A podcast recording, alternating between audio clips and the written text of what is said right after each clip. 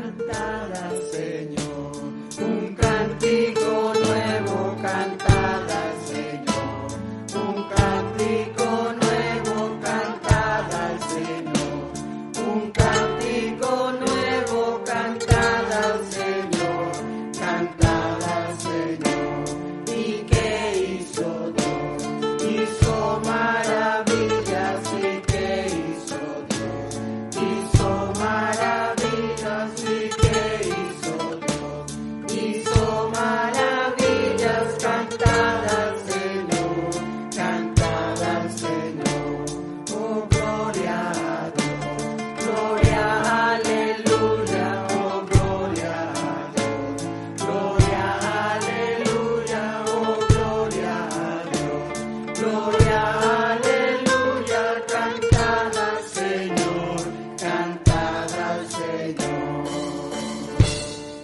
Amén. Buenos días a cada uno.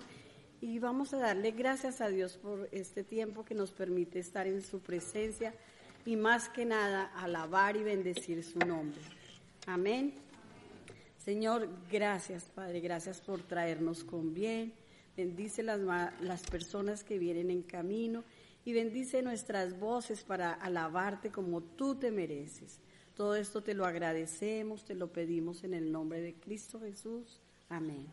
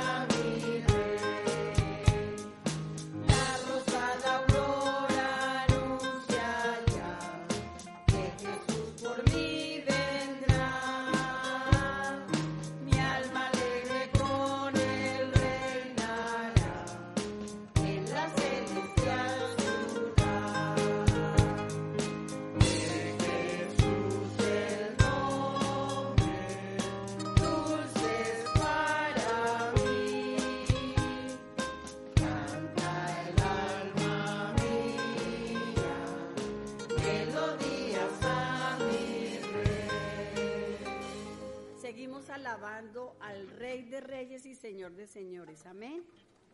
Él es el Rey, ¿cierto? Él es el Rey de nuestras vidas. Vamos a cantar.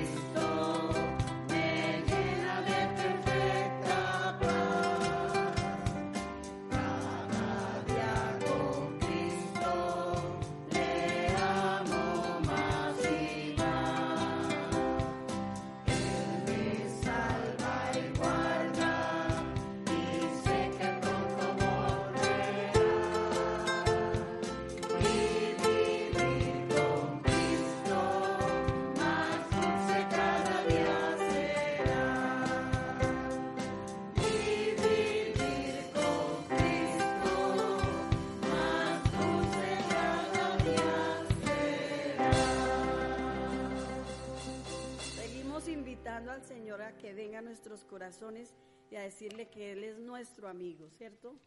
Ven amigo Jesús, a Jesús.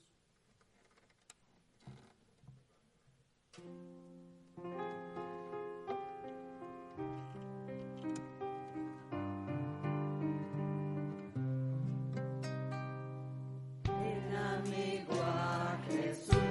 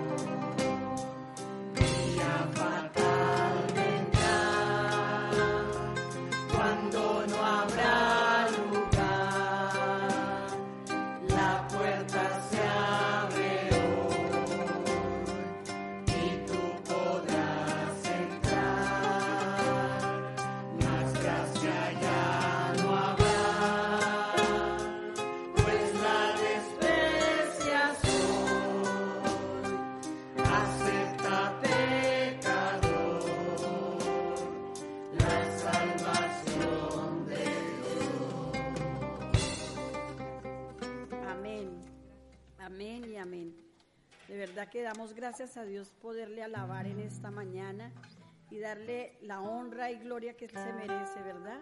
Por eso necesitamos que ahora en este tiempo que andamos alabando, nos abracemos y damos la bienvenida en esta mañana a los hermanos que nos están visitando por primera vez, a ver si por aquí hay alguien que nos esté visitando, a ver, parece que ya todos nos han visitado muchas veces y ya otros son de aquí de la casa. Entonces, vamos a darnos el abrazo y el saludo eh, más lindo que es el saludo del cristiano, de verdad. Un abrazo para todos y bienvenidos.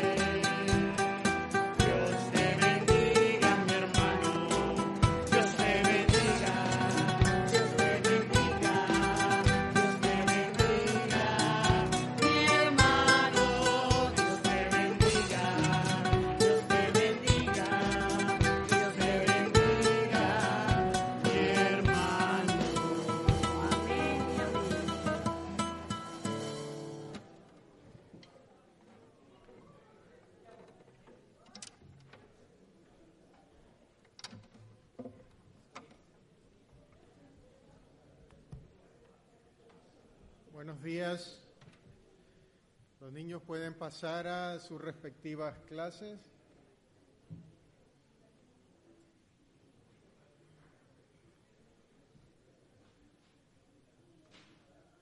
Les invito a que me acompañen en una oración al Señor. Gracias te damos, Señor, en esta mañana por tu bondad. Gracias, Señor, por porque podemos en este día observar con nuestros ojos tu creación, creación por medio de la cual expresas la grandeza tuya, tu poder. Tu eternidad ha sido plasmada en, en la vida, en el alma del ser humano y por ello estamos agradecidos. Estamos agradecidos, Señor, a ti porque eres el Dios inmortal, el Dios inmutable, invisible, el único, el suficiente Salvador, aquel que merece toda la gloria y la honra de parte nuestra. Y es por ello que nos acercamos a ti en con expresión de alabanza, de adoración, en reconocimiento de nuestra fragilidad y de tu poderío, Señor. Muchas gracias por ello. ¿Qué sería de nosotros si tú no hubieses intervenido en nuestra vida? ¿Qué sería de nosotros si no hubieses mandado a Cristo Jesús, nuestro Salvador, en propiciación por nuestros pecados? Y es por ello que mereces tú toda la adoración, la expresión más íntima del corazón de agradecimiento te pertenecen solo a ti, al dador de la vida. No solamente eh, que nos compensas y nos regalas los bienes que tenemos, sino que también nos consuelas para aquellos que no lo tienen. Por ello te agradecemos. Estamos y seremos infinitamente deudores a ti. Por todo, por toda nuestra vida y todo lo que hagamos es y tiene la razón simplemente porque tú decidiste escogernos. Gracias por ello, Señor. Muchas gracias porque también podemos venir delante de ti y confesarte nuestros pecados, confesar de que en nuestra vida, en nuestro diario caminar, a cada momento de nuestra existencia, ofendemos tu nombre y aún así tú continúas regalándonos de tu gracia, nos continúas extendiendo tu misericordia. Confesamos nuestra maldad y también tu palabra es fiel al recordarnos de que si alguien ha pecado y nos arrepentimos, tú eres pronto para perdonarnos. Por eso que te confesamos a ti, Señor, en, nuestro, en esta mañana y en nuestro diario vivir, que necesitamos de tu ayuda constante, de tu ayuda que, sol, que es la que nos puede ayudar a caminar en este, mientras andemos en esta tierra, recordándonos que es por tu mano, es por tu gracia y por, la, por el sacrificio de Cristo en la cruz que podemos venir confiadamente delante de ti en esta mañana. Gracias Señor porque no nos pagas conforme a lo que nosotros hemos hecho, sino que nos regalas de tus bendiciones. Gracias por ello. Te suplicamos, por lo tanto, que tengas y que sigas extendiendo tu misericordia para con tu pueblo, para con cada uno de nosotros.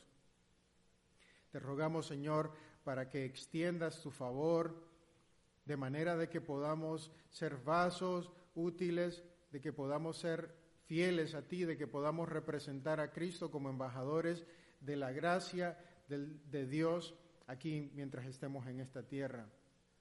Gracias por todo, Señor. ¿Qué sería de nuestra vida si tú no hubieses intervenido? ¿Qué sería de nosotros sin que tú hayas detenido nuestro camino hacia abajo y cambiar nuestro rumbo para verte a ti? Gracias por ello. Gracias en esta mañana por todo lo que has hecho. Nos acordamos también de aquellos que en este momento todavía no te conocen, por quienes te pedimos, vecinos, familiares, amigos, aquellos que caminan en ese, rumbo de perdición en el cual nosotros un día estuvimos. Pero te pedimos, Señor, y te suplicamos para que tú hagas lo que hiciste con, con nosotros, que interveniste en nuestro camino de perdición. Extiende tu mano, Señor, y que en tu misericordia tú te reveles a sus vidas. Que puedas tú, Señor, abrir los ojos y el entendimiento para que puedan comprender la grandeza del pecado y todavía más grande la misericordia y la gracia de parte tuya para con todo aquel que se acerca con un corazón contrito y humillado, al cual tú dice tu palabra, no despreciarás jamás. Gracias por todo lo que haces, Señor. Gracias por aquellos que en otras latitudes están y que predican tu palabra, que han dedicado su vida al servicio para Cristo, para ser emisarios y para ser pregonadores de las buenas nuevas de salvación, para aquellos que están en situaciones difíciles, para aquellos que están en situaciones adversas en sus vidas, que ponen en riesgo sus, sus familias y su bienestar, todo por la causa del Evangelio. Que sigas tú alentándoles, que sigas tú dándoles el de nuevo necesario, la valentía, el valor que necesitan para correr la carrera a la cual tú los has llamado. Y que nosotros, desde este lugar, eh, nos acordemos de ellos siempre.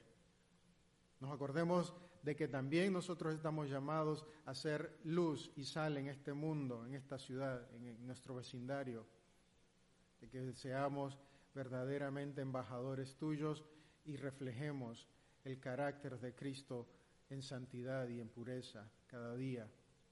Gracias Señor por esta reunión a la cual tú nos permites, de la cual tú nos permites participar en este día.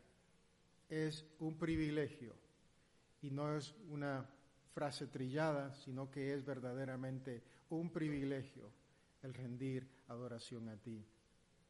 El saber de que eh, tú has cambiado nuestro lamento en baile, tú cambiaste nuestra tristeza por gozo.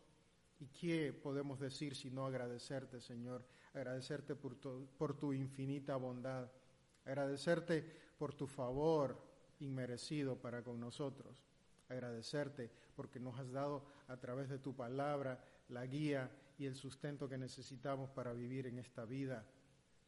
Gracias porque es por esa palabra que, eh, como en esta mañana, de ser predicada, la que nos ayuda, nos incentiva, nos redarguye, nos corrige, nos enseña a participar de las bondades tuyas.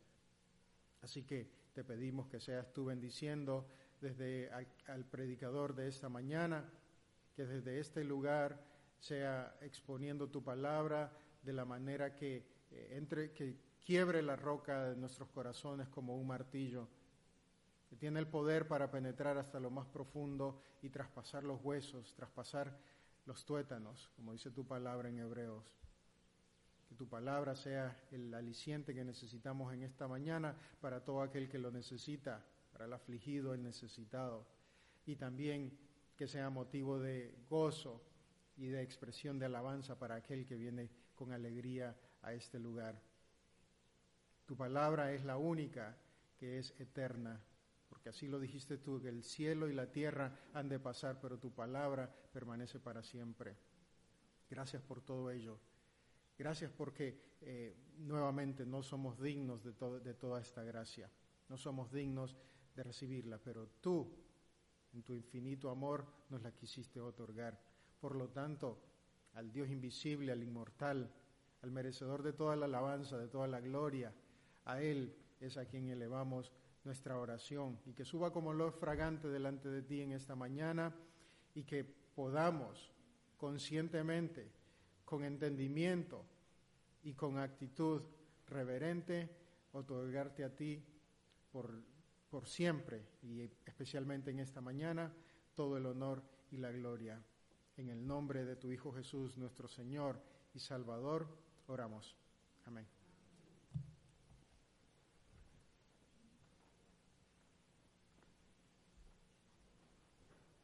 Hermanos, buenos días. Me acompañan a leer la Santa Palabra de Dios en Isaías capítulo 9 del verso 1 al 7. Y la palabra dice así, pero no habrá más oscuridad para la que estaba en angustia, como en tiempos pasados. Él trató con desprecio a la tierra de Zabulón y a la tierra de Neftalí pero después lo hará gloriosa por el camino del mar, al otro lado del Jordán, Galilea de los gentiles. El pueblo que andaba en tinieblas ha visto gran luz. A los que habitaban en tierra de sombra, de muerte, la luz ha resplandecido sobre ellos. Multiplicaste la nación, aumentaste su alegría. Se alegran en tu presencia como la alegría de la cosecha. Cómo se regocijan los hombres cuando se reparten el botín, porque tú quebrarás el yugo de su carga, el báculo de sus hombros y la vara de su opresor, como en la batalla de Medián, porque toda bota que calza el guerrero en el fragor de la batalla y el manto revolcado en sangre serán para quemar combustible para el fuego, porque un niño nos ha nacido, un hijo nos ha sido dado, y la soberanía reposará sobre sus hombros, y se llamará su nombre admirable consejero, Dios poderoso, Padre eterno, príncipe de paz. El aumento de su soberanía y de la paz no tendrá fin sobre el trono de David y sobre su reino para afianzarlo y sostenerlo con el derecho y la justicia desde entonces y para siempre. El celo del Señor de los ejércitos hará esto. Amén.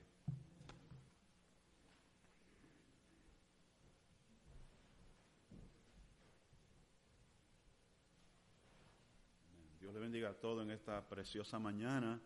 Estamos alegres de estar en la casa del Señor, amén. Pueden decir amén si están alegres de estar en la casa del Señor, amén. Yo estoy bien alegre de estar junto con ustedes en el día de hoy. Créeme que realmente les aprecio a cada uno de ustedes, les amo en el Señor y uh, estamos para servir en la casa del Señor. Si ustedes me lo permiten, yo voy a tomar un poco de agua. ¿Me dan el permiso? Amén. Amén.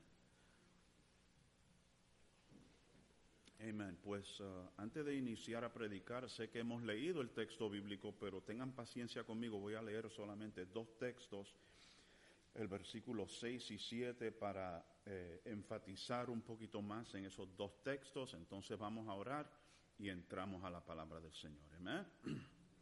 En el nombre del Padre, del Hijo y del Espíritu Santo, la palabra del Señor lee, eh, porque un niño nos ha nacido un hijo nos ha sido dado y la soberanía reposará sobre sus hombros y se llamará su nombre admirable, consejero, Dios poderoso, Padre eterno, príncipe de paz. El aumento de su soberanía y de la paz no tendrán fin sobre el trono de David y sobre su reino para afianzarlo y sostenerlo con el derecho y la justicia desde entonces y para siempre. El celo del Señor de los ejércitos hará esto. Vamos ahora. Padre Santo, Padre bueno, Señor, estamos ante tu maravillosa presencia, Señor, en esta mañana, Señor, y te damos a ti toda la gloria, la honra, toda la alabanza, oh Dios. Señor, sobre todo por la salvación de nuestras almas, por el perdón de nuestros pecados, por el sacrificio perfecto de tu Hijo amado en la cruz del Calvario, Señor. Te damos tantas gracias, oh Dios. Infinitas gracias a ti, oh Dios, por la salvación. Señor, en estos momentos, Señor, estamos ante tu presencia, estaremos escuchando tu palabra, te imploramos que nos hable profundamente a través de ella, abre nuestra mente para entender, nuestros oídos para discernir, nuestros corazones, Señor amado, para también atesorarla, Señor, y que impacte nuestra voluntad en esta mañana para que podamos poner tu palabra por obra, oh Dios. Te damos a ti la gloria, la honra Todas estas cosas te las imploramos en el nombre de Jesús y todos decimos amén. Gloria a Dios. Se pueden sentar. Pues uh, como les dije, me alegro de estar con ustedes de nuevo para compartir la palabra del Señor. Hoy estaré hablando con ustedes bajo el título La preciosa luz del Evangelio. La preciosa luz del Evangelio. Ese es el título de este mensaje en el día de hoy. Y uh, mientras yo preparaba este mensaje, comencé a pensar un poco sobre lo que es la tecnología y cómo la tecnología eh, va cambiando eh, literalmente a través de los años y cosas que son novedosas hoy día, en el día de mañana pasan a la historia y o se eh, pasan tres cosas. Las cosas que son novedosas hoy día, hablando de la, de la tecnología, suceden tres cosas con las cosas que son novedosas hoy día. Con el tiempo pasan a la basura, ya no son útiles. Número dos, eh, pasan a, convertirse en, una reliquia, ¿verdad? Algo antiguo, ¿verdad? Mira, esto es antiguo, tiene como 30 años esto aquí. Y, algo que era novedoso con el tiempo o va hacia la basura o se convierte en una reliquia, algo eh, para mirar o posiblemente un símbolo que nos ayuda a recordarnos de la historia pasada. Y mientras yo pensaba en esto, eh, me vino a la mente lo que son los faros. Ustedes saben lo, que son los faros, ¿no? Aquí en los Estados Unidos hay como mil faros de luz en este país uh, y en cierta ocasión los faros de luz uh, eran muy importantes para los que navegaban en la alta mar, para los marineros, ellos dependían de esos faros de luz, uh, incluso eh, en la isla de Long Island, yo vengo de Long Island, y en Long Island hay 25 faros de luz que todavía están. Eh, yo he visitado dos de ellos, uno en Montauk, en el fin de la isla, que fue comisionado por el presidente Jorge Washington en el 1796. Y ese faro todavía está allí eh, al fin de la isla de Long Island, lo que es el faro. Saben ustedes lo que es un faro, ¿cierto? ¿Verdad? Lo que es un faro de luz. Ah, y en Fire Island, cerca de mi casa, literalmente cerca de mi casa, hay un faro que a los 10 años de edad, en el cumpleaños de mi hija, yo la llevé allí, saqué fotos y cada vez que paso por ese faro yo me recuerdo de mi hija. Y es interesante, ¿verdad? Cada siete segundos uno ve la luz del faro que te da y uno sabe, oh, mira el faro allí, ¿verdad? Y esos faros que nosotros tenemos hoy extantes en la nación, y es interesante, mientras yo estudiaba el uso de estos faros, estos faros, era interesante. Eh, una familia tenía que atender y vivir en la casa del faro. Y dependían de esa familia que ellos mantuvieran una lámpara de aceite encendida todo el tiempo, lámparas de aceite. Estamos hablando de una tecnología que comenzó aquí en los Estados Unidos. El primer faro que se construyó aquí en los Estados Unidos fue en el 1716 en Boston, en, en la ciudad de Boston.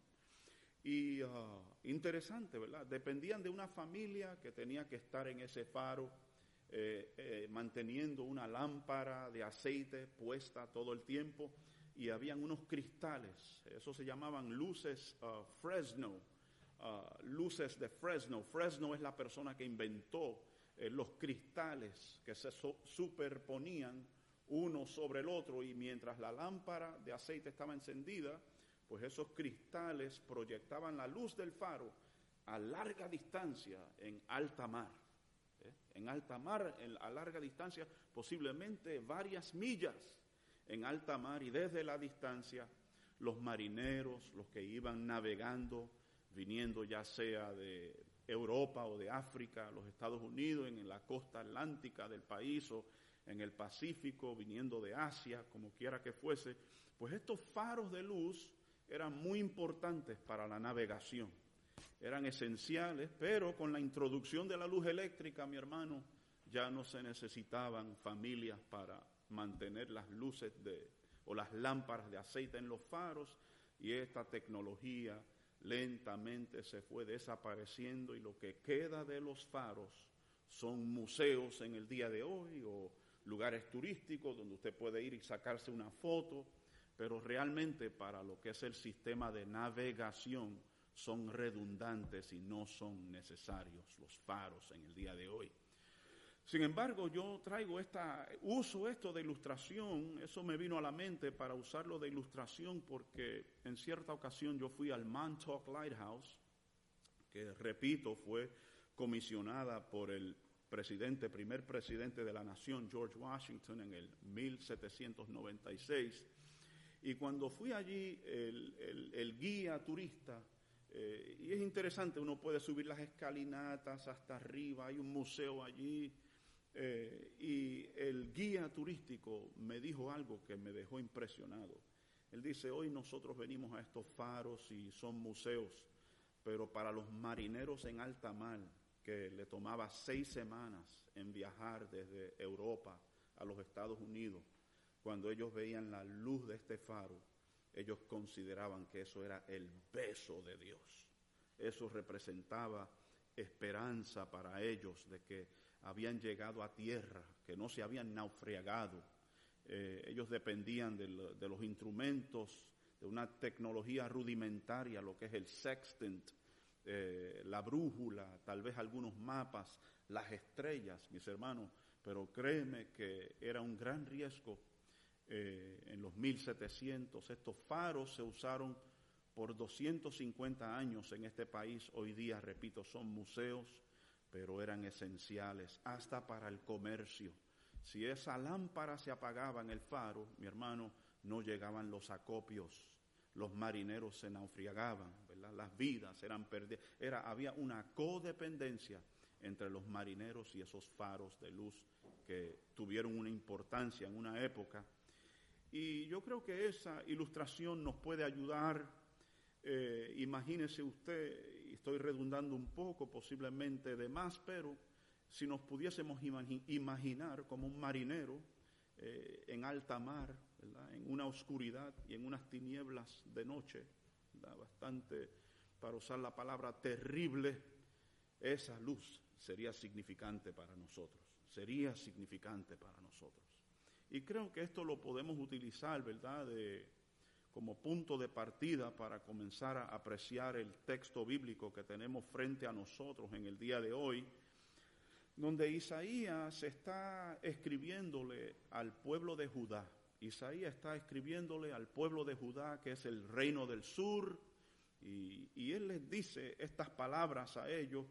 Él dice, pero no habrá, en el versículo 1, dice, pero no habrá más lobreguez o angustia o aflicción, ¿verdad? Estoy usando otras palabras para la que estaba en angustia, como en tiempos pasados el trato con él trató con desprecio a la tierra de Zabulón y a la tierra de Naftalí. Pero después la hará gloriosa por el camino del mar al otro lado del Jordán, Galilea de los gentiles. Y mira lo que dice el versículo 2, dice, el pueblo que andaban en tinieblas ha visto gran luz. A los que habitaban en tierra de sombra de muerte, la luz ha resplandecido sobre ellos. Así que Isaías está trayendo una profecía, repito, al reino del sur, y Isaías hace referencia a dos territorios de Israel. Uno de ellos era Zabulón, el otro era Neftalí. Y cuando uno estudia la historia del pueblo de Israel, eh, Israel, el reino del norte, por supuesto, tuvo sus invasiones, tuvo sus dificultades.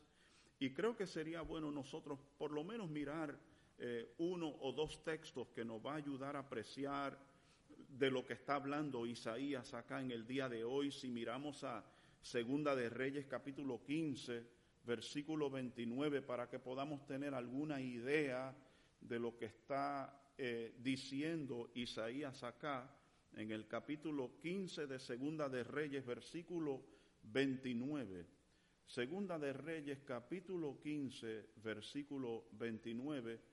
Y yo lo leo, dice, en los días de Peca, rey de Israel. Peca era un rey del norte de Israel. La nación estaba dividida, el norte Israel, Judá en el sur. Pero dice el texto, en los días de Peca, rey de Israel, vino Tiglat Pileser, rey de Asiria, y tomó a Hijón, a Belbet Maaca, Janoa, Sedes, Azor, Galaad y Galilea. Quiero que aprecien esa palabra, que la escuchen Galilea, ese territorio, toda la tierra de Neftalí, y los llevó cautivos a Asiria. Así que lo que estamos observando aquí era una invasión de parte de un reino del norte, de un reino del norte que era el reino de Asiria, que había invadido a Israel en los tiempos de Peca. Y notamos allí que está la región de Neftalí, está la región de Galilea. Así que Isaías, en el capítulo 9 de Isaías, versículo 1 en Isaías, él está haciendo referencia a esas invasiones que sufrieron esos territorios por los reinos del norte. Lo voy a repetir, Isaías se está refiriendo en el versículo 1 del capítulo 9 de Isaías a esas invasiones de un reino del norte que se llamaba Asiria, que había invadido y había saqueado a Neftalí, todos estos territorios, al territorio de Galilea, incluso secuestró, como dice el texto bíblico, y los llevó cautivos a Asiria, mi hermano. Así que a esto es lo que se está refiriendo Isaías. Quiero mirar otro texto bíblico para que podamos seguir apreciando lo que está eh, hablando Isaías en el capítulo 9 de Isaías. Si miramos Primera de Crónicas, capítulo 5. Primera de Crónicas, capítulo 5, si puedes ir conmigo allí, mi hermano, capítulo 5 de Primera de Crónicas, y miremos lo que dice el versículo 26, que es el último texto dice lo siguiente, por lo cual el Dios de Israel movió el espíritu de Pul. Aquí vemos, y quiero que presten atención, mi hermano, no se preocupen, no nos vamos a perder en esta mañana. Creo que eventualmente vamos a agarrar el hilo y vamos a entender lo que Dios nos quiere decir a través de su palabra.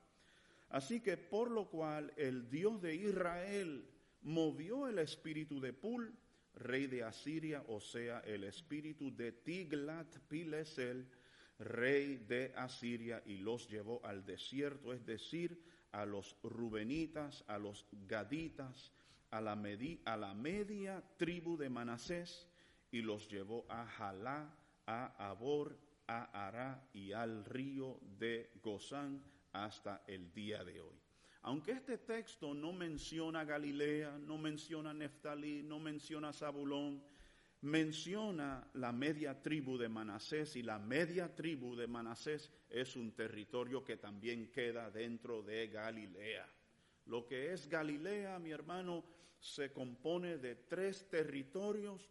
Uno es el territorio de Zabulón, otro es el territorio de Neftalí y el tercer territorio es el territorio de Manasés. Así que esto también es una referencia a esa invasión del norte donde tomaron personas cautivas de estas áreas, donde hubo eh, una invasión, donde hubo un saqueo y donde se llevaron prisioneros hacia el norte, hacia Asiria, mi hermano. Y esto es parte de la historia, mi hermano. Esto es a lo que se refiere Isaías, mi hermano, en el versículo 1. Hemos regresado a Isaías capítulo 9, versículo 1, mi hermano, y él está diciendo que Dios, él dice, como en tiempos pasados, él, en otras palabras, el Señor Dios trató con desprecio a la tierra de Zabulón y a la tierra de Neftalí, pero después la hará gloriosa por el camino del mar,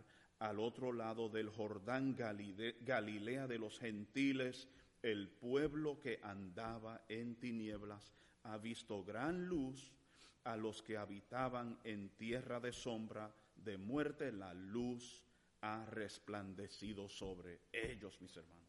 Así que Isaías está hablando, está profetizando sobre eh, un cambio drástico. En otras palabras, Isaías está, está diciendo, y creo que podemos decir esto con la confianza de que Isaías está diciendo que Dios en su soberanía, mi hermano, porque nuestro Dios es soberano, algo que usted y yo tenemos que tener claramente en nuestra mente y en nuestra vida cristiana, es que Dios es soberano, mi hermano. Y aunque esto suene un poco tajante o chocante, mi hermano, nuestro Dios puede hacer lo que a Él le dé la gana, mi hermano. Dios es soberano, mi hermano. Nuestro Dios es soberano. Dios es el único ser en el universo que literalmente puede hacer lo que le dé la gana sin tener que rendirle cuentas a nadie, mi hermano. Él es el único, porque Él es soberano, mi hermano. Él es el único que no tiene que rendirle cuentas a nadie. Y hubo un tiempo, y a, mis hermanos, nosotros no debemos de pensar, el hecho de que nuestro Dios es soberano no indica que Dios es caprichoso y que Dios es arbitrario y que Dios no tiene un propósito. Mira, todo lo que Dios hace lo hace dentro de un propósito que Él tiene, dentro de un designio que Él, él conoce, mi hermano. Nuestro Dios tiene eh, una omnisciencia, Él tiene atributos que nosotros no tenemos, Él es soberano. Créeme, mi hermano, que Dios nunca eh, se mueve, eh, sería contradictorio a la enseñanza bíblica decir que Dios es caprichoso y que Dios es arbitrario. Dios no es caprichoso ni arbitrario, pero es soberano, mi hermano. Y créeme que toda la actividad de Dios, todo designio, designio de Dios, todo decreto de Dios está correlacionado con un plan, mi hermano. Y Dios, Isaías está diciendo que en un tiempo Él trató con desprecio a estos territorios, pero Isaías está trayendo eh, un cambio drástico, otra cara de la moneda, si pudiésemos decir así. Y Isaías dice, mira, aquellos lugares, aquellos territorios que en cierta ocasión eran despreciados, de repente vendrá una gran luz. Yo estoy parafraseando, pero Isaías dice, el pueblo que andaba en tinieblas, esos territorios de Galilea que andaban en tinieblas, ellos ha, ha visto gran luz. A los que habitaban en tierra de sombra de muerte, la luz ha resplandecido sobre ellos, mis hermanos. Así que Isaías, mis hermanos, está, repito, eh, hablando de que eh, hay un gran cambio en, un, en, en lugar de profunda oscuridad, en lugar de angustia, en lugar de tristeza, vendrá una gran luz. Hay luz resplandeciente.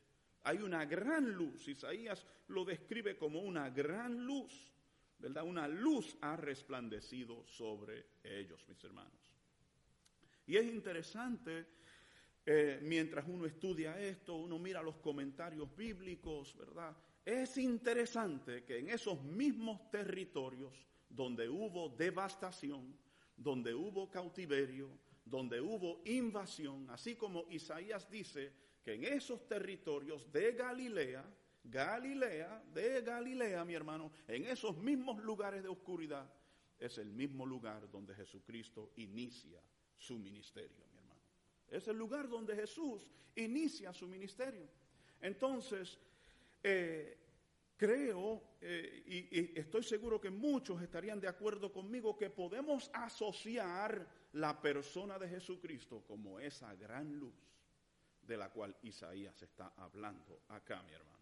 Me gustaría que ustedes vayan conmigo a Lucas capítulo 4, versículos 14 y 15, para que podamos afirmar esta enseñanza. Creo yo, mi hermano, que esto nos ayuda eh, a correlacionar una cosa con la otra, nos ayuda a apreciar la unidad inigualable de la Biblia, porque la Biblia tiene una unidad, mi hermano, increíble una unidad inigualable. Hay cosas que uno mira en el Antiguo Testamento y luego mira el cumplimiento en el Nuevo Testamento y uno comienza eh, por la misericordia de Dios. Nosotros podemos entender un poco de la soberanía de Dios y de los designios de Dios y, y de los planes de Dios, mi hermano. Y miremos como dice Lucas capítulo 4, versículo 14. Cuando ustedes lleguen allí dicen un amén. Amén. Yo no he llegado, así que no puedo decirlo. Amén. Pero Lucas capítulo 4, versículo 14 y 15, mi hermano, mira lo que dice. Jesús, aquí está escribiendo Lucas, el historiador y el médico, él dice, Jesús regresó a Galilea en el poder del Espíritu y las nuevas acerca de él se divulgaron por toda aquella comarca y enseñaba en su sinagoga siendo alabado por todos. Así que yo le voy a leer el versículo 16 y allí me detengo. Dice, llegó a Nazaret. Quiero que ustedes tengan Nazaret en su mente, porque en un segundo vamos a aprender a dónde estaba ubicado Nazaret. ¿Okay? ¿Dónde estaba colocado Nazaret en el mapa, mi hermano? Llegó a Nazaret donde se había criado y según su costumbre que hizo Jesús, entró en la sinagoga el día de reposo y se levantó a leer.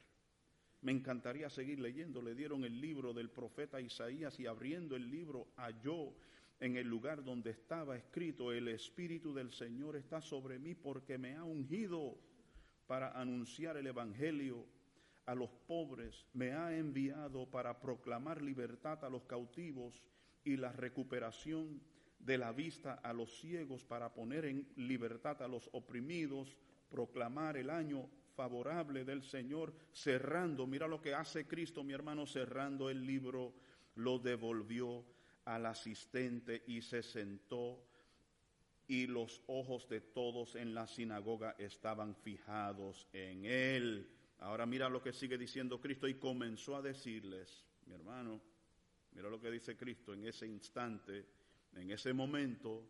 Esto sucedió después de que él había ayunado por 40 días, ¿verdad? Y él regresa en el poder del Espíritu a su lugar de crianza, a Nazaret. Y como su costumbre, lee en la sinagoga, mi hermano. Pero Cristo dice algo acá, mi hermano, que era muy controversial y es súper importante y significante lo que dice Cristo aquí. Él dice, hoy se ha cumplido esta escritura que habéis oído. En otras palabras, Jesucristo está diciendo aquí, esto es un momento profético. La profecía de Isaías se está cumpliendo en este instante. Y este fue el primer acto público en el ministerio de nuestro Señor Jesucristo. El primer acto público en el ministerio de Jesucristo es cuando Él lee este pasaje bíblico de Isaías 61, si no me equivoco, ¿verdad? Él lee ese pasaje bíblico de Isaías ahí en la sinagoga y les dice, esto acaba de cumplirse ahorita mismo. No tengo que decirle la, demás, la demás historia, me imagino que ustedes la conocen, lo rechazan de la sinagoga, quieren apedrearle, mi hermano, usted conoce la historia, pero Cristo comienza su ministerio en Nazaret y Nazaret, mi hermano, está dentro del territorio de Galilea y justamente en lo que una vez fue el territorio de Manasés. Así que mi hermano, esa gran luz resplandeciente de la cual hablaba Isaías era la persona de Jesucristo, mi hermano. Es el Evangelio de Jesucristo y es la persona de Jesucristo por la cual cada uno de nosotros damos gracias a Dios y gloria al Señor por la persona de Jesucristo, mi hermano. Por la persona del Señor Jesucristo. Y eso es lo que nosotros miramos, mis hermanos, en Isaías capítulo 9, mi hermano.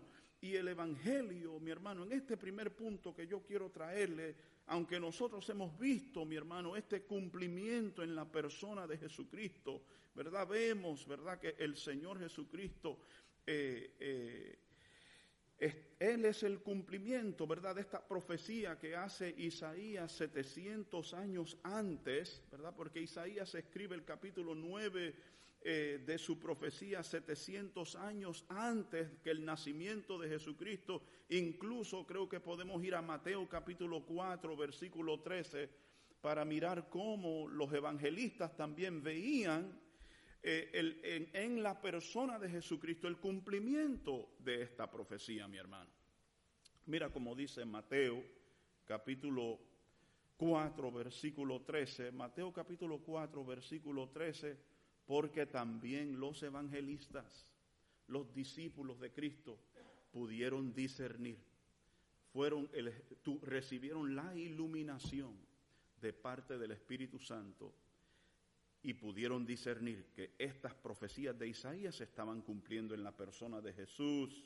Y mira lo que escribe Mateo, el evangelista, en el capítulo 4, versículo 13, eh, él dice, y saliendo de Nazaret fue y se estableció en donde, en Capernaum.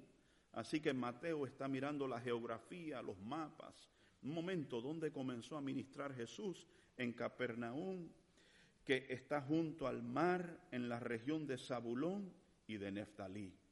La luz, mi hermano, que resplandece para que se cumpliera lo dicho por medio del profeta Isaías cuando dijo la tierra de Zabulón y tierra de Neftalí caminó del mar al otro lado del Jordán, Galilea de los gentiles, mis hermanos. Y sigo leyendo el versículo 16, el pueblo asentó asentado en tinieblas vio una gran luz y a los que vivían en región y sombra de muerte una luz les resplandeció, mi hermano.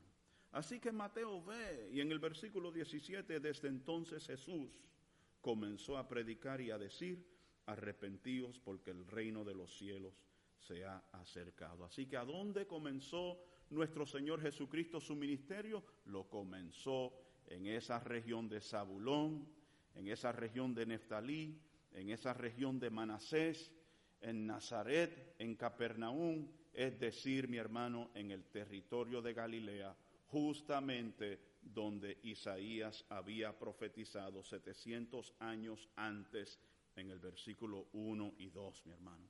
Yo quiero ir al próximo punto, mi hermano, aunque en este primer punto yo no he enfatizado todavía cómo el Evangelio trae tiempos de refrigerio y gozo, no lo he enfatizado, pero esa luz, mi hermano, sin duda, mi hermano, el Evangelio nos trae a nosotros refrigerio y gozo, mi hermano. Nos trae a nosotros alegría, nos trae a nosotros esperanza, mi hermano. El Evangelio de Jesucristo, mi hermano, debe de traer, usted debe de sentir esperanza al apreciar y al comprender lo que es el Evangelio de Jesucristo. Yo creo, mi hermano, que nosotros cuando eh, consideramos el Evangelio de Jesucristo, mi hermano, me imagino que, que como así como esos marineros en el alta mar sentían ese alivio y ese refrigerio y ese gozo al ver aquella iluminación del faro, mi hermano, el Evangelio de Jesucristo nos debe de traer gozo y alegría a cada uno de nosotros, mi hermano. El Señor Jesucristo es nuestra luz. Él es la luz del Evangelio, mi hermano. Y es a través de Cristo y es por el Señor Jesucristo que nosotros no nos vamos a naufragar si mantenemos nuestra mirada puesta en Él, mi hermano. En Él, mi hermano. En este segundo punto, mi hermano, eh, el Evangelio quebranta los yugos de opresión que trae el pecado, mi hermano. El Evangelio quebranta los yugos de opresión. Hoy estamos hablando sobre la preciosa luz del Evangelio. El Evangelio trae tiempos de refrigerio y de gozo, pero también el Evangelio, mi hermano, también quebranta los yugos de opresión que trae el pecado, mi hermano. Yo quiero que usted sepa algo, eh, mi hermano. Eh, el Evangelio es el único mensaje empoderado que puede transformar nuestras vidas, mi hermano. Es el único mensaje, mi hermano. Hay muchos mensajes en el mundo. Hay muchas filosofías en el mundo, hay muchas ideas en el mundo, solamente hay una de ellas que puede realmente cambiar y transformar, nuestras vidas y es el Evangelio de Jesucristo, mi hermano. Es el único mensaje que puede transformar una vida completamente, mi hermano, totalmente. Es el único mensaje que realmente, mira, usted puede llevar a, una persona, a un psicólogo. El psicólogo tiene sus limitaciones, el sociólogo, el político, mi hermano, eh, todo lo demás tienen sus limitaciones, pero es el Evangelio de Jesucristo lo único que realmente nos puede transformar y dar vida nueva, mi hermano. Dar vida nueva, mi hermano, y darnos esperanza en este mundo, mi hermano, y también darnos la esperanza de vida eterna. El Evangelio quebranta los yugos de opresión que trae el pecado, mi hermano. Y es interesante mientras nosotros estudiamos eh, este capítulo 9 de Isaías, mi hermano, y este capítulo 9 de Isaías, eh, esta profecía no comienza con el capítulo 9, esta profecía comienza con el capítulo 7 de Isaías.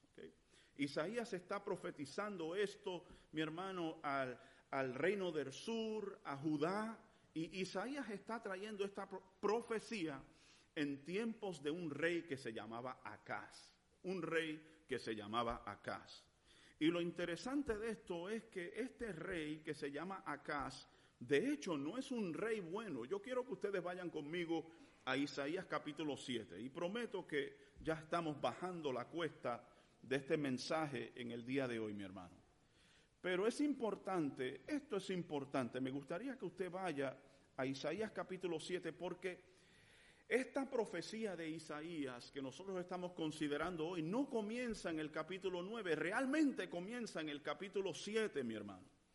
Y, y, dice el texto bíblico, dice, aconteció, le voy a leer los primeros dos versículos, dice, y aconteció que en los días de Acaz, ustedes ven eso allí, Acaz, hijo de Jotam, hijo de Usías, rey de Judá, subió Resín, no nos perdamos con los nombres, pero era la Resín, rey de Aram, con Peca, hijo de Remalías, rey de Israel, a Jerusalén, para combatir contra ella, pero no pudieron tomarla. Ahora dice, y se dio aviso a la casa de David diciendo, los arameos han acampado en Efraín y se estremeció el corazón del rey y el corazón de su pueblo como se estremecen los árboles del bosque ante el viento. Yo voy a explicar lo que está sucediendo aquí. Eh, Judá, este rey Acaz, mi hermano, y voy a ser breve aquí, pero esto nos ayuda a nosotros a entender el ambiente histórico, el contexto histórico en la cual está profetizando Isaías, mi hermano. Para tener un poco de historia, ¿verdad? Eh, este rey Acaz, el rey de Judá, está por ser invadido, él está por ser invadido, escuchen, está por ser invadido por dos reinos, por el reino del norte, con eh, el hijo de Remalías, quien era Peca, y con el, eh, el rey Resín, que era rey de Aram o de Siria. Aram es otra palabra para Siria. Así que Siria y Israel conspiran para atacar a Judá, para destruir a Judá, para destruir a Acaz y a destruir el pueblo de Judá. Ellos se atemorizan, se llenan de miedo cuando llegan las noticias de que ellos están eh, por ser invadidos. Y Isaías dice en el versículo 2 que se le estremeció el corazón y el corazón del pueblo como se estremecen los árboles en el monte a causa del viento. Así que el pueblo estaba atemorizado, mi hermano. Y dentro de este contexto, mi hermano, es el ambiente en la cual Isaías trae estas profecías de esperanza hacia el pueblo de Judá, mi hermano. Y es más interesante aún cuando nosotros estudiamos la vida de este rey Acaz, mi hermano. El rey Acaz no era un buen rey, mi hermano. Él era un rey bastante malo, eh, bastante eh, eh, realmente desviado. Permítame leerle, tengan paciencia conmigo, pero vamos a llegar a un punto en esta mañana. Vamos a llegar a, lo que la palabra del Señor nos quiere hablar en el día de hoy. Estoy persuadido que la palabra del Señor tiene algo para nosotros importante en esta mañana. Y esto es interesante porque si nosotros vamos a Segunda de Reyes, Segunda de Reyes, mis hermanos, y en el capítulo 16, versículo 1 al 4, Segunda de Reyes 16, versículo 1 al 4, y vamos a leer un poquito sobre este rey que se llamaba Acaz. Este rey que se llamaba Acaz. Él, en el año 17 de Peca, hijo de Remalías, comenzó a reinar Acaz, hijo de Jotam, rey de Judá. Y Acaz tenía 20 años cuando comenzó a reinar y reinó 16 años en Jerusalén pero no hizo lo recto ante los ojos del Señor su Dios, como su padre David había hecho, sino que anduvo en el camino de los reyes de Israel y aún, mira lo que hizo Acaz, y aún hizo pasar a su hijo por el fuego conforme a las abominaciones de las naciones que el Señor había arrojado de delante de los hijos de Israel y sacrificó y quemó incienso en los lugares altos, en las colinas, debajo de todo árbol frondoso. Si yo le hago la pregunta a usted, ¿era acaso un rey malo? Me imagino que usted, eh, un rey desviado, un rey eh, en eh, imperfecto en cuanto a las cosas espirituales. Me imagino que usted diría que sí. Acaz era un rey, mi hermano, no era un rey bueno, era un rey desviado, mi hermano. Y este rey desviado está por ser atacado por dos reinos del norte, mi hermano. Por dos reinos, ¿verdad? Por Israel y por el otro reino de Siria, mi hermano. Ellos están llenos de temor, pero Isaías está profetizando esperanza para este rey y está profetizando esperando esperanza para el pueblo de Judá. Hay esperanza que Isaías profetiza para este rey, aunque este rey es malo y espiritualmente imperfecto. A veces uno mira este texto bíblico, uno lee estas profecías de Isaías y uno dice, caramba, ¿por qué Dios está trayendo esperanza a este rey malo? ¿Por qué Dios está trayendo esperanza a este pueblo de Judá si están desviados? Mira la conducta de su rey, mi hermano. Sin embargo, ¿cuántos de nosotros sabemos que somos salvos por la gracia de Dios? que no somos salvos en base a nuestra conducta, mi hermano. Nosotros no debemos de sentir ninguna inspiración para pecar. No debemos de sentir ninguna inspiración para desviarnos de los caminos del Señor. Sin embargo, yo creo, mi hermano, que si le hago la pregunta a ustedes, ¿cuántos de ustedes creen que somos salvos por gracia y no por mérito personal? Mira, la misericordia de Dios estaba cayendo sobre Acaz por la, por la gracia de Dios. La misericordia de Dios estaba cayendo sobre Judá, no por mérito de Acaz, ni por mérito de Judá, sino por la soberanía y por la gracia de Dios. ¿Y cuántos saben que es por la soberanía y la gracia de Dios que estamos acá en el día de hoy? Que podemos decir con confianza de que somos salvos, de que estamos en Cristo, de que sentimos el testimonio interno de nuestra salvación. Eso es solo por gracia, mi hermano, no por mérito. Mi hermano, si el Señor nos da lo que nos merecemos,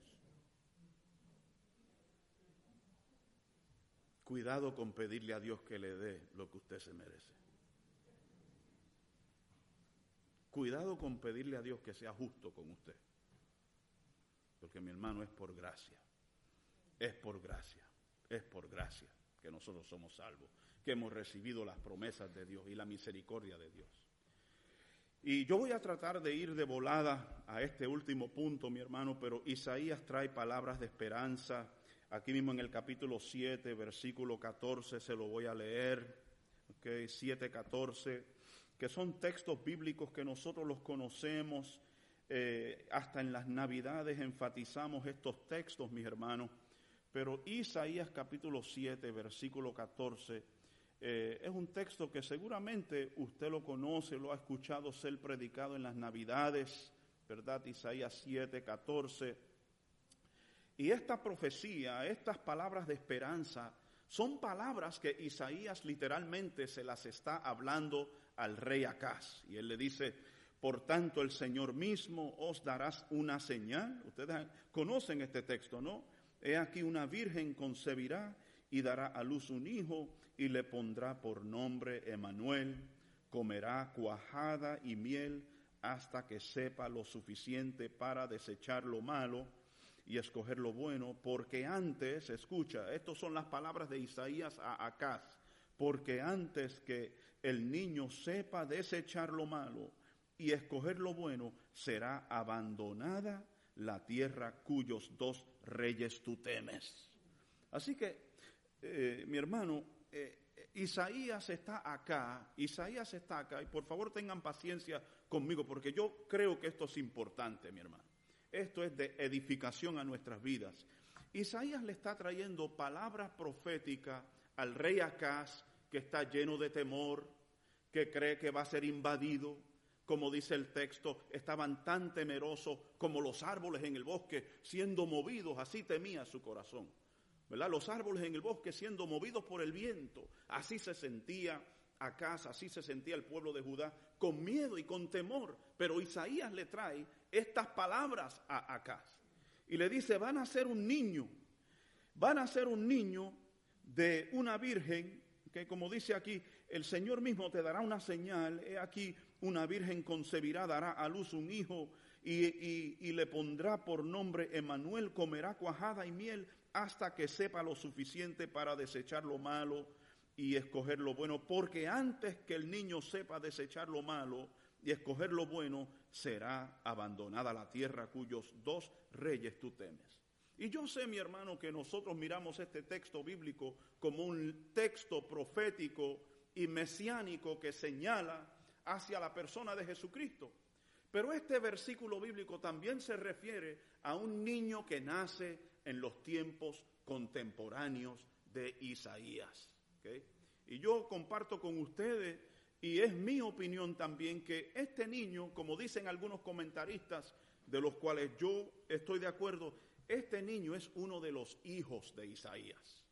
Si usted lee el capítulo 7 de Isaías hasta el capítulo 9, usted va a observar a través de leer esos versículos que hay tres hijos que tiene Isaías. Yo no le voy a pronunciar los nombres porque son nombres difíciles, mis hermanos. Por lo menos por estos momentos no se los voy a, no se los pronuncio. Pero mi hermano, cada hijo de Isaías, eh, el nombre de cada uno de los hijos de Isaías tenía un significado importante. En este caso, este niño se llamaba Emanuel, que por supuesto Mateo, allá en capítulo 1 de Mateo, versículo 23, Mateo interpreta ese nombre de Emanuel como Dios con nosotros. Así que Isaías, esto es interesante, Isaías, estos hijos de Isaías eran, como dice un comentario que leí, eran profecías vivas, profecías vivas en carne que estaban viviendo en el tiempo de Acaz. Y Isaías decía, antes de que ese niño, mi hermano, como dice el texto bíblico, antes que ese niño, mi hermano, pueda eh, eh, hablar, antes que ese niño se, se pueda expresar, esas dos naciones que tú temes van a quedar desoladas, mi hermano. Así que eran profecías bíblicas, perdón, profecías vivas, mis hermanos, que Isaías estaba demostrando. Había palabra de esperanza. Ese hijo de Isaías, Emanuel, reaparece de nuevo en Isaías capítulo 8, versículo 3 y 4, mi hermano. No lo vamos a leer para redimir tiempo, mi hermano. Los hijos de Isaías estaban presentes, mis hermanos. Voy a solamente llevarle a Isaías capítulo 8, el próximo capítulo, y vamos a terminar. Hablando de los hijos de Isaías, mi hermano, Isaías de nuevo tiene otro hijo en el capítulo 8 de Isaías y, dice el versículo 3, eh, dice, me acerqué a la profetisa, voy, rápido y en la explicación la profetisa se cree que es la esposa de Isaías y ella concibió y dio a luz un hijo y el Señor me dijo, ponle por nombre Mael Shalal Ashbaz, mi hermano. No se preocupe que no hay examen para usted para repetir ese nombre, ¿ok? Pero el nombre de ese hijo significa veloz, es el botín, rápida la presa. Usted ve, cada vez que Isaías tenía un hijo, mi hermano, le ponía un nombre para que ese niño sirviera de profecía viva, mi hermano. De profecía viva, de que Dios estaba con el pueblo, de que Dios no se había olvidado de Judá, que Dios no se había olvidado de Acaz, de que Dios todavía tenía plan con Acaz y con Judá, mi hermano. ¿Cuántos saben de que Jesucristo es el león de la tribu de?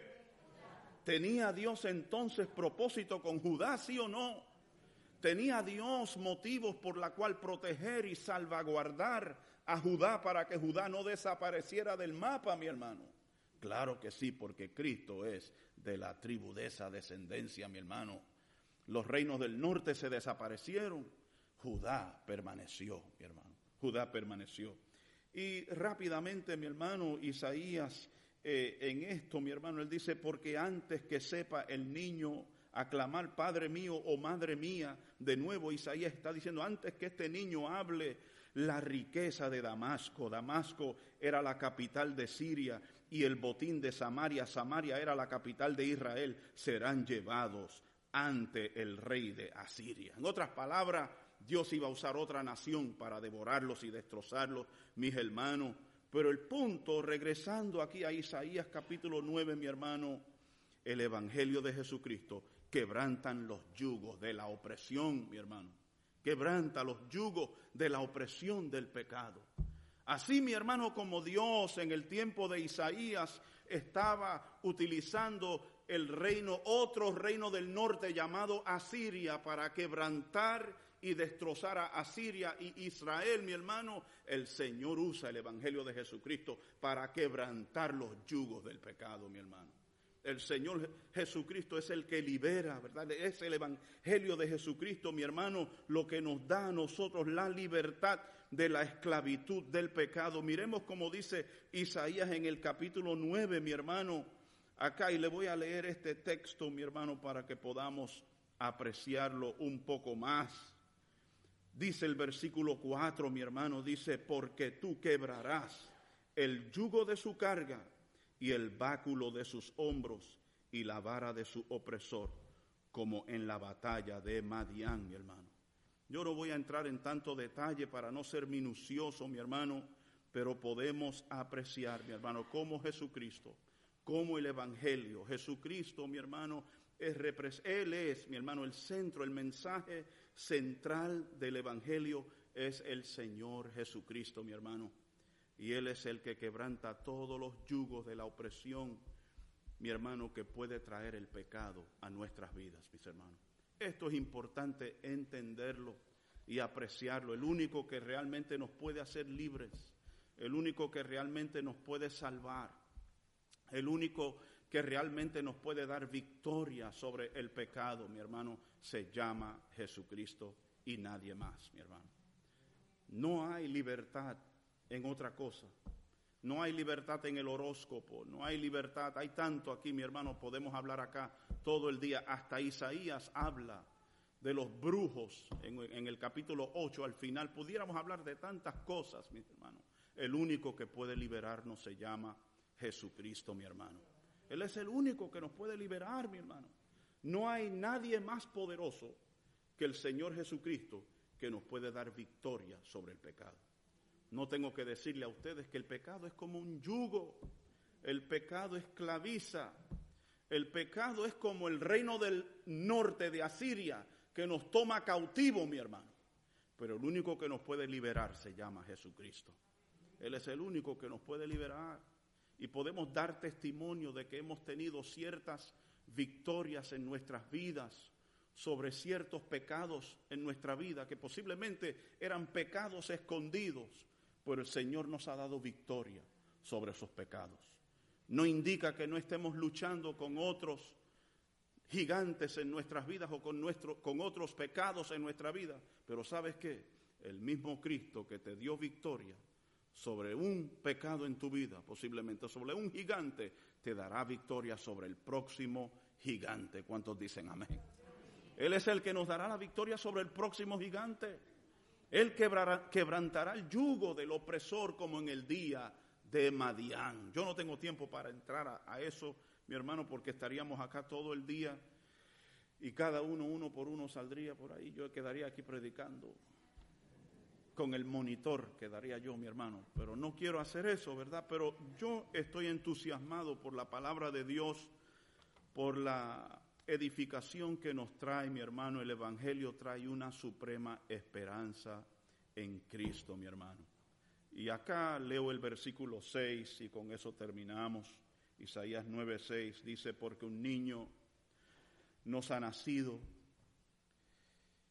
un hijo nos ha sido dado, la soberanía reposará sobre sus hombros y se llamará su nombre admirable, consejero, Dios, poder, Dios poderoso, Padre eterno, príncipe de paz, el aumento de su soberanía y de la paz no tendrán fin sobre el trono de David y sobre su reino para afianzarlo y sostenerlo con el derecho y la justicia desde entonces y para siempre el celo del Señor de los ejércitos hará esto. Yo quiero decirle, mi hermano, que no hay otra persona eh, en la cual, eh, no hay otra persona en la cual podamos encontrar el cumplimiento de esta profecía fuera de la persona de Jesucristo.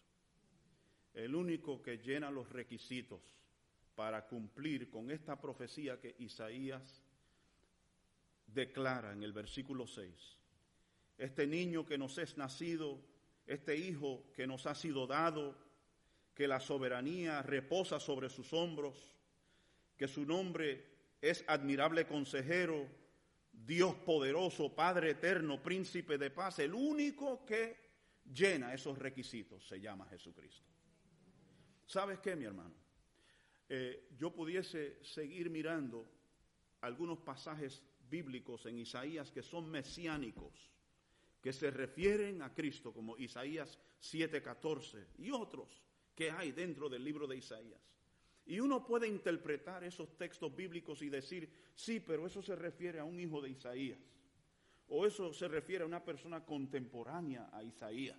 Y es cierto que podemos mirar ciertos textos bíblicos y mirar un doble cumplimiento, un cumplimiento contemporáneo y un cumplimiento mesiánico. Pero este texto bíblico, mi hermano, no hay ningún cumplimiento contemporáneo con la persona de Isaías. Esto solamente se cumplió en la persona de Jesucristo, mi hermano. Él es el que nos da esa suprema esperanza, esa gran esperanza, esa increíble esperanza, mi hermano. La encontramos en la persona de Jesucristo, mi hermano. Como dice el texto bíblico, mi hermano, el aumento de su, de su soberanía y la paz no tendrán fin sobre el trono de David y sobre su reino para afianzarlo, mi hermano. Así que, mi hermano, el Evangelio de Jesucristo. La gloriosa luz del Evangelio que nos da esperanza, que nos da gozo, mi hermano, que nos da victoria, quebranta los yugos del pecado, el triunfo que nosotros podemos tener sobre el peor enemigo que es el pecado, mi hermano, lo tenemos en el Señor Jesucristo. Él es nuestra suprema esperanza, Él es nuestra gran luz que ha resplandecido sobre nosotros. ¿Cuántos pueden decir amén? Él es la gran luz, mi hermano. Él es la gran luz. Vivamos dentro de esa gran luz del Evangelio. No se salga de esa luz, mi hermano. Esa luz es la que nos guía, la luz de nuestro Señor Jesucristo. Así que vamos a orar, vamos a darle gracias a Dios por su palabra que nos habla, que tiene valor para nosotros, que nos ayuda, que nos ilumina. Vamos a orar. Padre Santo, Padre bueno Señor, te damos tantas gracias por tu palabra en el día de hoy, oh Dios, tú eres el que nos ilumina, el que nos guía, Señor amado. En esta mañana, Señor, tú nos has guiado, Señor. Nos has recordado a través de tu palabra, Señor, que eh, toda nuestra fe y toda nuestra confianza debe de estar en tu Hijo amado Jesucristo. Él es nuestro Salvador, Él es nuestro refugio, Él es nuestro libertador, Él es el quien nos establece, nuestra firmeza se encuentra en Él, nuestra esperanza se encuentra completamente en Él, Señor. Te damos tantas gracias, oh Dios, porque aunque seamos imperfectos, Señor amado, tú continúas amándonos, tú continúas guardándonos, aunque no merecemos tu gracia, oh Dios, aunque no merecemos la salvación, oh Dios, tú continúas, oh Dios, manteniendo tu gracia sobre nosotros para sostenernos, oh Dios. Tú eres el que nos sostiene, Señor. No nos hemos descarriado, no nos hemos perdido porque tú nos has sostenido, oh Dios.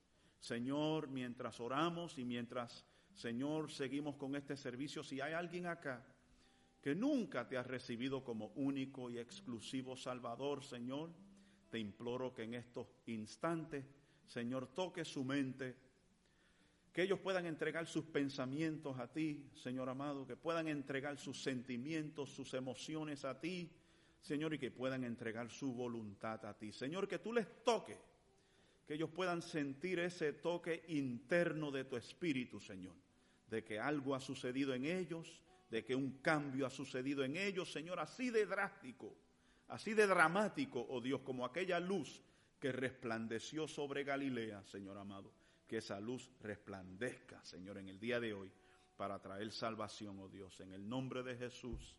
Te damos tantas gracias, Señor Jesús. Y todos decimos amén. Dios les bendiga. Amén.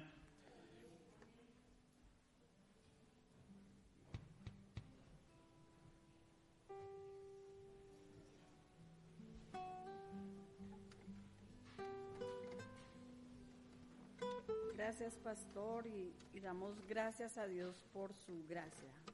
Amén.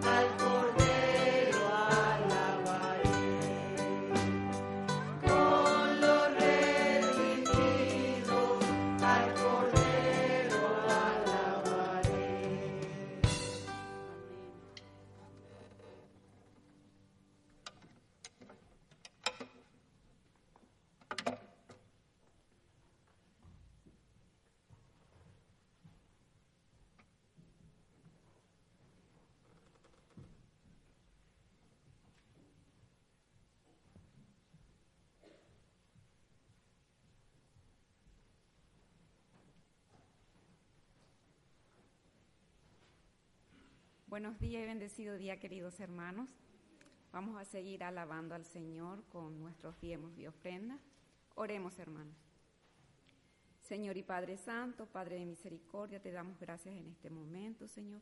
Te damos gracias, Señor, por el enorme privilegio, Señor, de que podemos diezmar y ofrendar, Señor, para que tu evangelio, Señor, pueda ser llevado, Señor, a los rincones donde nuestros obreros van, Padre Santo, con tu palabra. Gracias, Señor, por cada uno de mis hermanos, Señor, que pueden diezmar en esta mañana, Padre amado. Tu palabra dice, Señor, que demos con alegría porque tú amas, Señor, al dador alegre. Y sabemos que así lo hacemos, Padre Santo, Padre amado.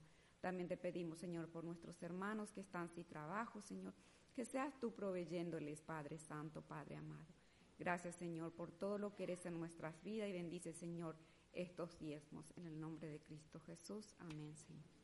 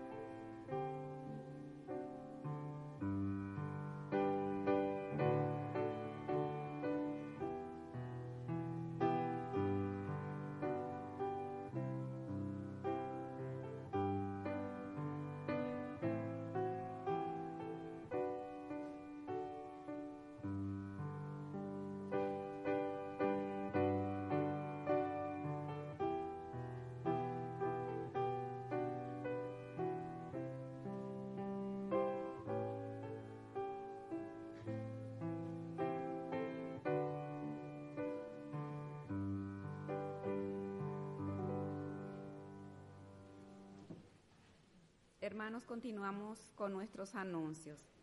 El kit Nairau comienza el 13 de octubre.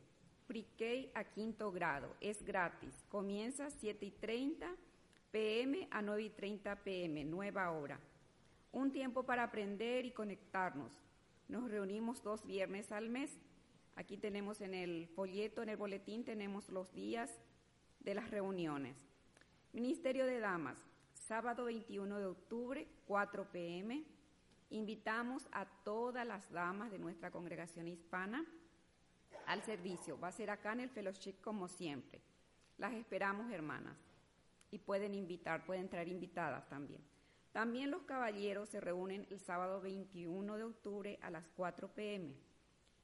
Se van a reunir en la sala CE 204 en el segundo piso a la norte. Para más información, comunicarse con el hermano Fidel. Conferencia de misiones y cena internacional, viernes 27, sábado 28 y domingo 29 de octubre. El conferencista va a ser el doctor Manohor James. Viernes 27, charla informal acerca de misiones. Sábado 28 será la cena internacional. Todos los detalles de la cena internacional lo tienen en este folleto. Domingo 29, servicio combinado, inglés, español, chino. La cena internacional del sábado 28 será, de 28 de octubre, por supuesto, será de 6 pm a 8 pm en el tercer piso. No olviden, hermanos, en el tercer piso del ala norte. Participa con un plato de tu país, con un plato típico de tu país para compartir con los hermanos. Llena el folleto y pueden entregarlo a la hermana Laura, a la hermana Liliana y al hermano Francisco Ansúrez. Aquí tienen todo, tienen que poner su nombre, su correo electrónico, número de teléfono, total de personas a asistir y el plato que van a traer hermanos. También hermanos pueden venir ataviados de sus trajes típicos. Compartamos, ¿verdad?, nuestra herencia, seamos orgullosos de nuestras raíces. También les quiero anunciar que la escuela dominical hoy no tendremos porque hay reunión de colaboradores. Y una vez más invitarles para todos los viernes a las 7 y 30 tenemos reunión de oración. Vengan hermanos e intercedemos por todos los hombres como dice el Señor en su palabra. Gracias y bendecida semana.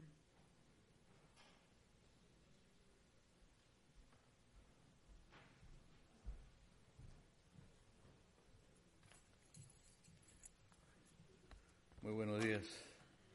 Antes de despedirnos, quiero hacer un último anuncio. Disculpen, Gloria, no me había. No dejé de saber ah, de antemano. El próximo domingo, domingo 15, vamos a empezar las clases de membresía vía Zoom.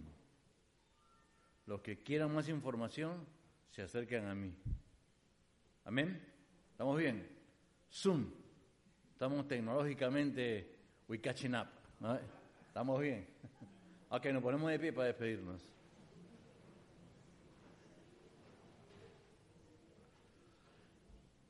Señor, en esta mañana te damos gracias, Padre, por tu amor, por tu misericordia, Padre, por hacernos recordar de que tú eres bueno, Señor, tú eres bondadoso, un Dios misericordioso, y es por tu gracia, como lo predicó esta mañana el hermano Edgar, Padre, es que estamos aquí, Señor, aún con nuestros errores. Padre, por eso en esta mañana te levantamos, te decimos, Abba, Padre, porque tú eres bueno, Señor.